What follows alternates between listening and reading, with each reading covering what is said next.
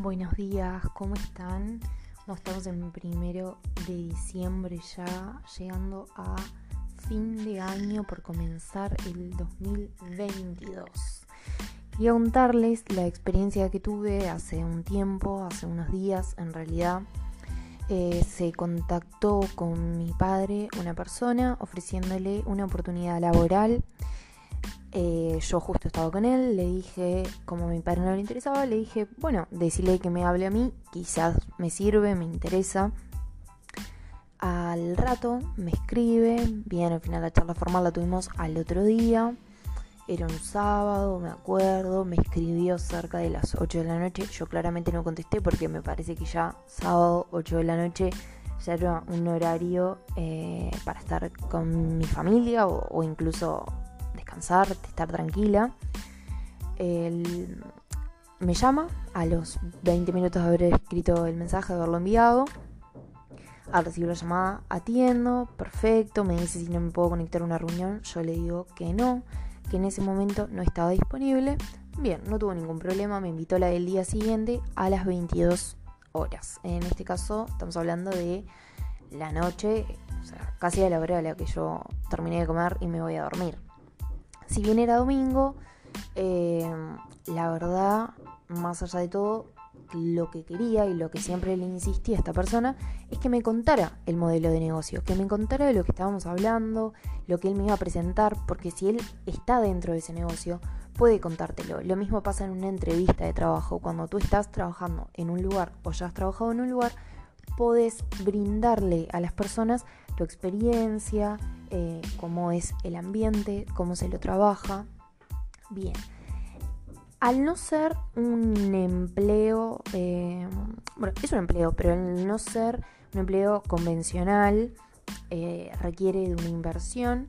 Dicha inversión te la muestran en un video, porque yo al no acceder a ninguna de las dos reuniones, terminé accediendo a un video que me lo pasó, que lo tengo en mi poder.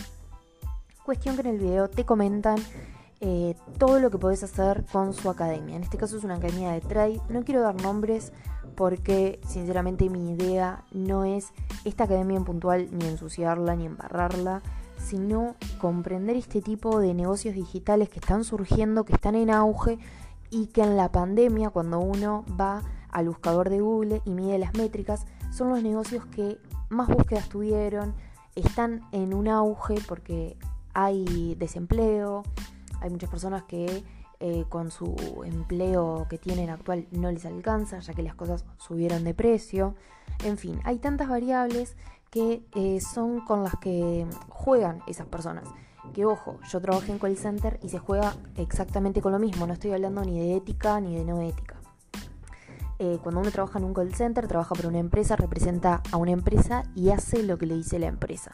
Cuando uno quiere ser su propio jefe, me parece que lo ideal siempre es que uno pueda decidir qué hacer, saber cómo actuar en diversas situaciones, eh, buscar la solución, obviamente consultarlo con tu equipo de trabajo, en fin. La cuestión es que eh, si bien yo preguntaba, nunca recibía una respuesta concreta, nunca me terminaron de eh, comentar verdaderamente de qué se trataba, únicamente que era una academia de trade. Cuando uno ve el video, yo no lo vi todo porque ni bien vi el nombre, que era lo que a mí más me interesaba, comencé a investigar.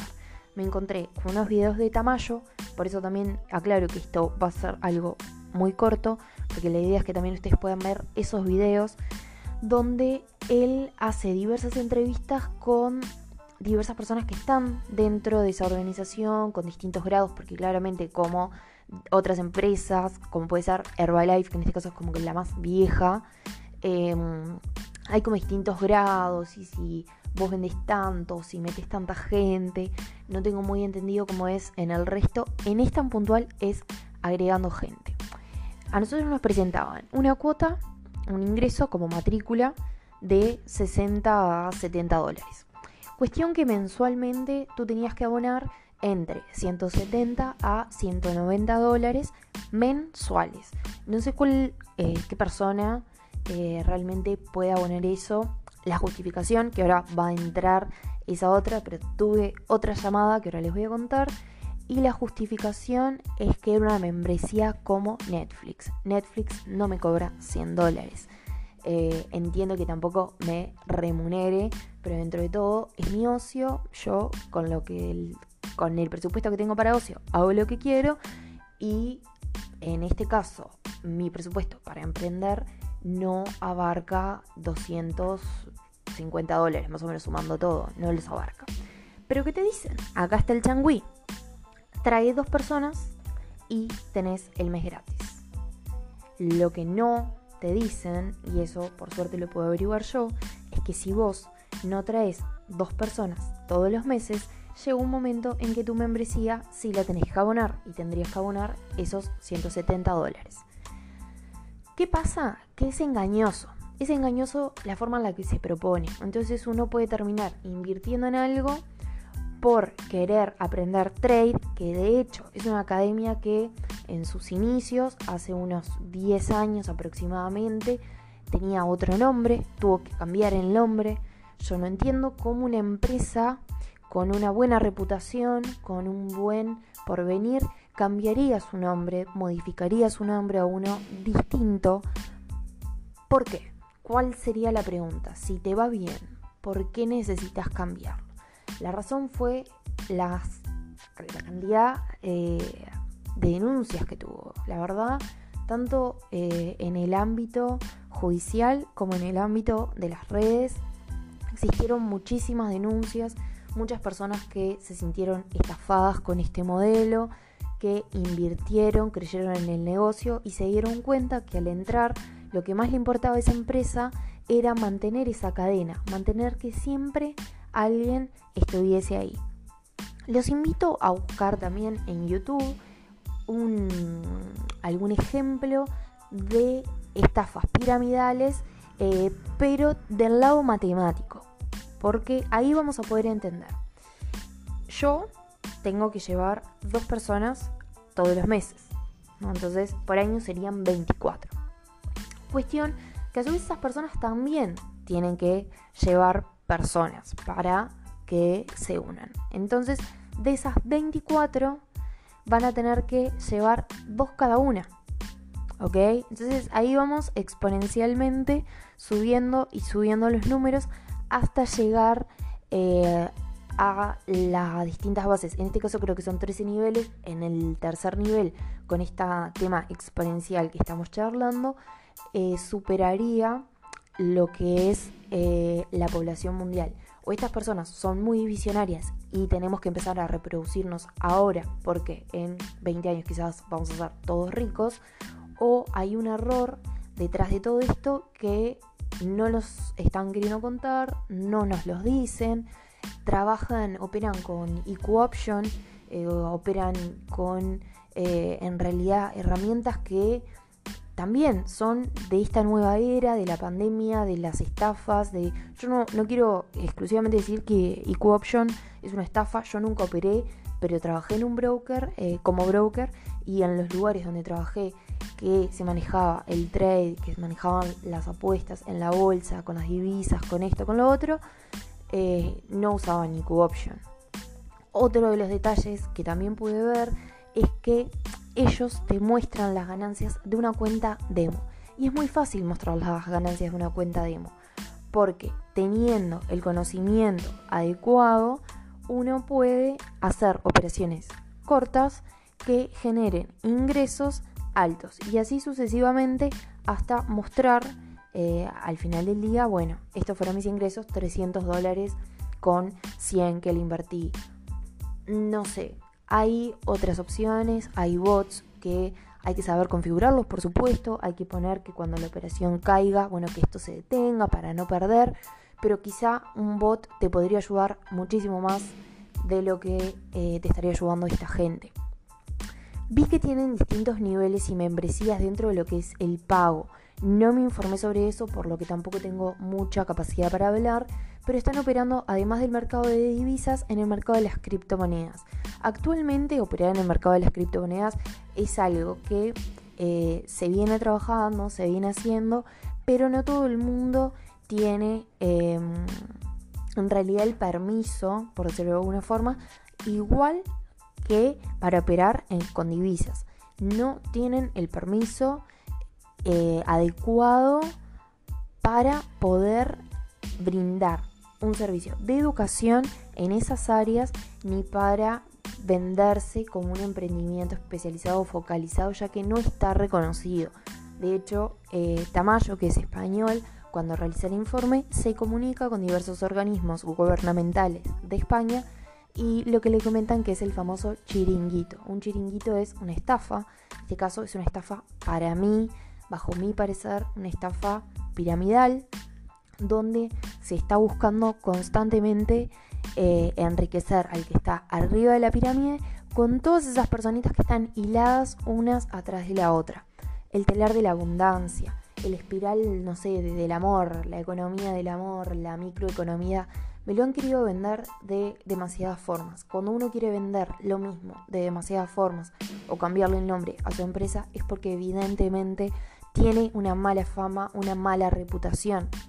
¿Podemos ser nosotros los equivocados, los que no vemos el futuro? Sí, podríamos serlo. Nunca eh, se puede dejar eso de lado. Lo que sí me parece es que al mencionar estas cosas, al decirte que no sos visionario, que no estás apostando al futuro, están manipulándote y haciendo sentir eh, que sientas culpa, que sientas que sos un ignorante, que no, que no sabes eso. Está bien, no te unas porque vos no sabés. Bien, ellos te comentan que, bueno, que ya tienen sus ganancias, nunca te hablan de números, o en este caso este muchacho nunca me habló de números, lo último que les quiero contar fue la última llamada que tuvimos, que después de eso siguió unos chats de WhatsApp. Cuando él me muestra el video, yo le digo que no es algo que a mí me interese, que no estoy realmente interesada en ese tipo de network marketing donde uno tiene que traer afiliados o adeptos, más estilo secta, para eh, bueno, cobrar una comisión o un bono. Porque ahí es donde entra la pregunta. ¿Bono o estafa piramidal? Para mí realmente es una estafa piramidal.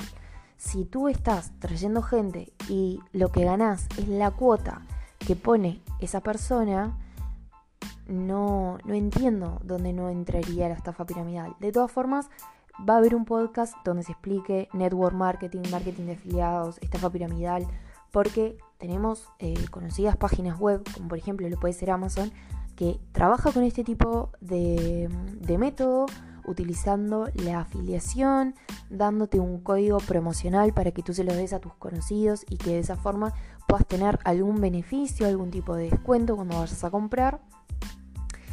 Eh, quizá por ser Amazon no lo vemos mal, quizá estamos comprendiendo las cosas y son dos conceptos distintos.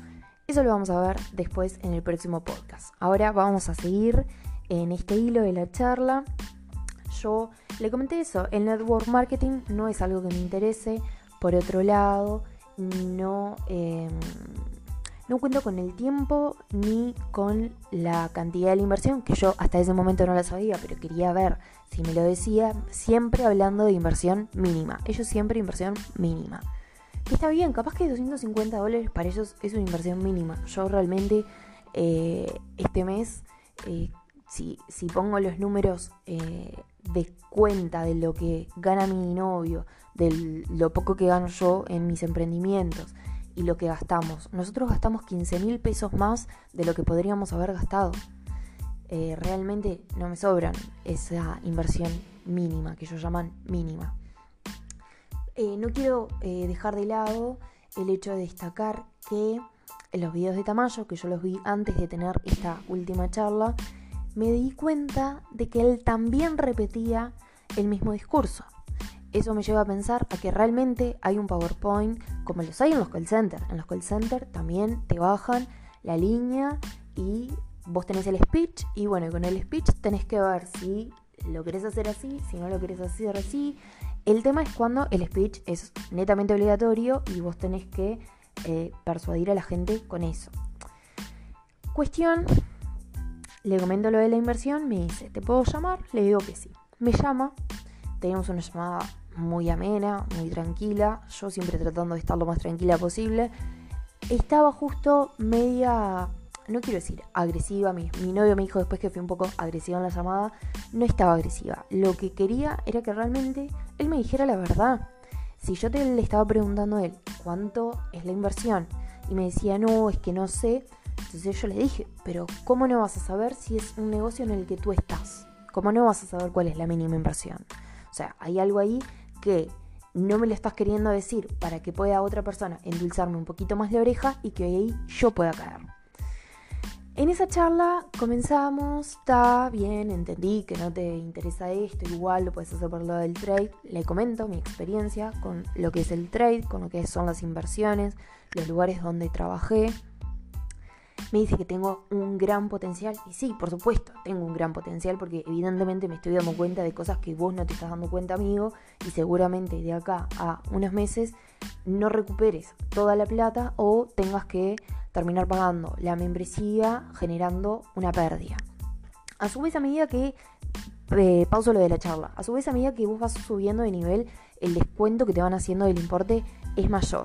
La única diferencia que destaco de el video de Tamayo y con lo que me dijo este muchacho es que Tamayo comentaba que ellos cobran en una plataforma de la empresa. ¿Qué significa esto? Que yo tengo dinero de la empresa. Si la empresa se llama Pepe, bueno, yo tengo Pepe Coins y con esos Pepe Coins compro Pepe artículos. ¿Me explico? O sea, todo al final termina quedando dentro de la empresa. Lo que me comentaba este muchacho muy amablemente era que no, que ellos cobran con Skrill, si no me equivoco, eh, que bueno, que está, que es una de las plataformas donde pueden cobrar y, y cualquier otra de las plataformas que están en auge de trade. Quiero seguir con la llamada y después quizá agrego un pequeño detalle del video de Tamayo que también me causó un poquito de enojo y de disgusto. Al comentarle lo de mi experiencia en trade, me dice que me podía ayudar para incrementar, para conocer más lo que son las criptomonedas. Realmente yo todo el tiempo insistiendo en que no, si bien sacando charla para conocer un poco más, para tener un poquito más de información, no quedarme solo con el video de Tamayo, sino que darle la oportunidad a él que me cuente, de que me diga, me explique cómo es realmente el negocio que me está proponiendo. Eh, no me, no me lo quería explicar detalladamente con las preguntas que yo le hacía o no quería brindarme quizá la información que yo le estaba pidiendo. Cuestión que le empecé a hacer muchas preguntas, siempre amparándome y siempre eh, tratando de que no quedara en...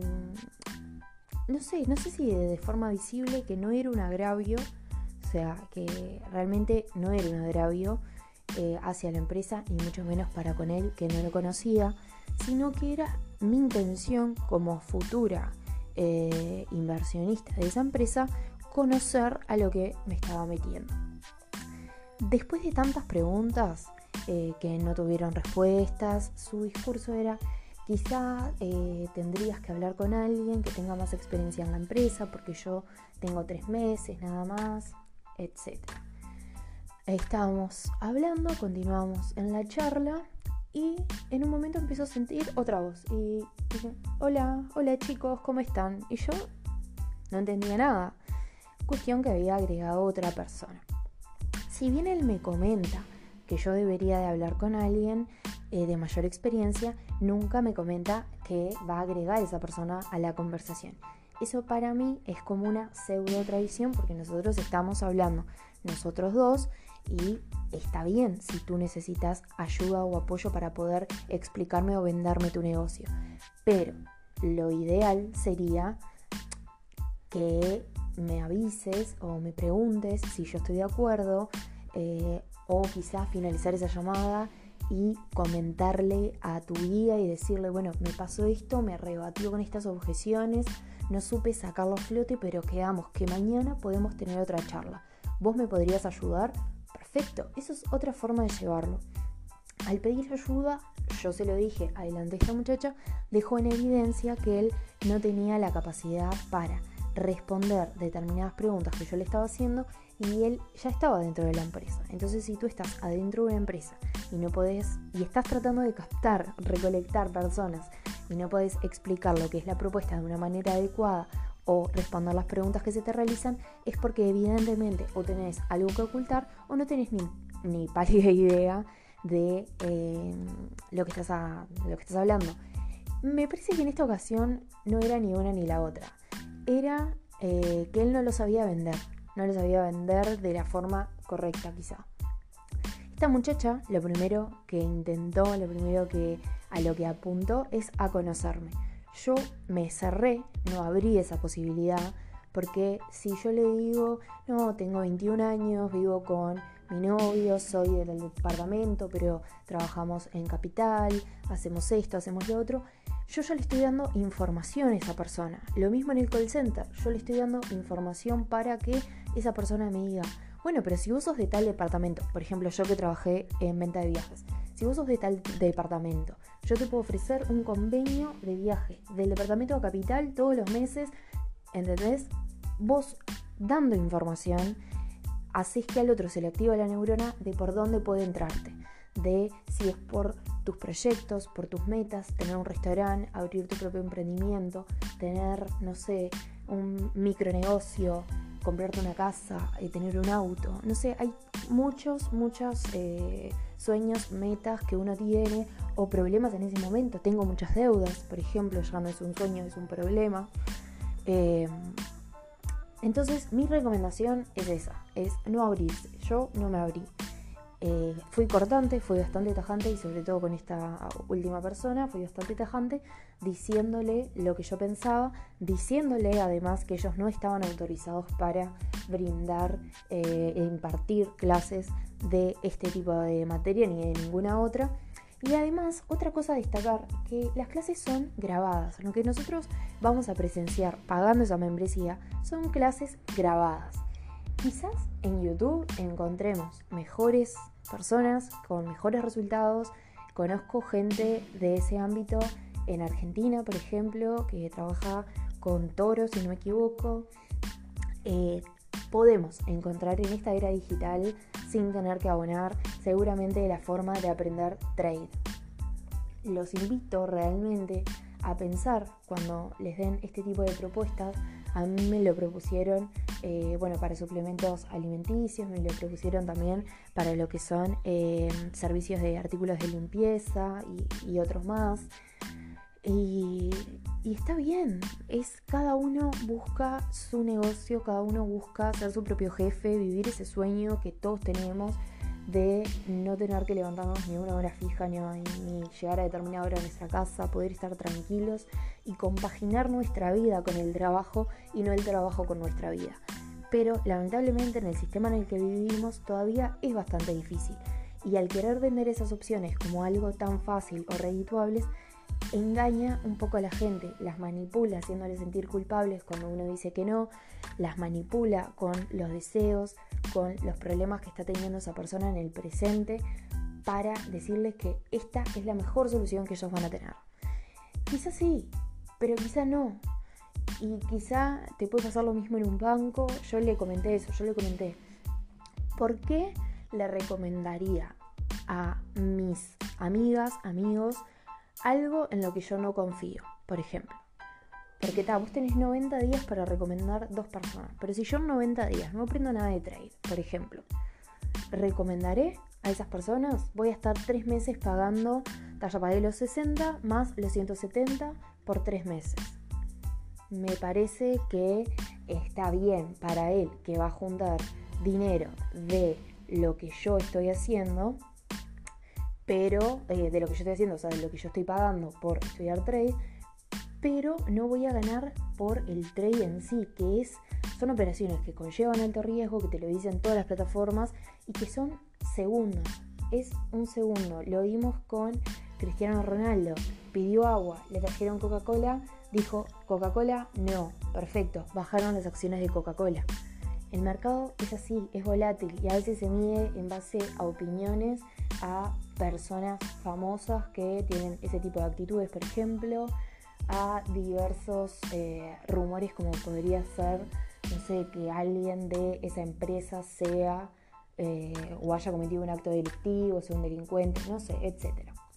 Dos cositas más que quiero antes de terminar esto es una, acotar que uno de los de, las excusas, no sé si es una excusa, pero uno de los ejemplos que capaz te ponen es eh, al, dueño o al mayor exponente de esta empresa que salió en la revista Forbes, si no me equivoco, que es una de donde salen los millonarios. La cuestión es que él sale en esa revista, pero sale en la tapa de atrás por un anuncio, pago, pago por él mismo. Entonces, hay que, eh, así como lo dije quizá en los medios, que también me gustaría hablar de ello, hay que empezar a ser más críticos y analíticos. No hay que dejarnos convencer, hay que investigar. Estas eh, charlas que hacen por Zoom las hacen para que vos cierres en el momento. Cuando me tocó lo de los productos de limpieza, fui hasta un lugar, no había pandemia en ese momento, fui hasta allí, llegué, había cinco personas. Cinco personas para presentarme un producto. ¿Realmente es necesario tener cinco personas para presentar un producto?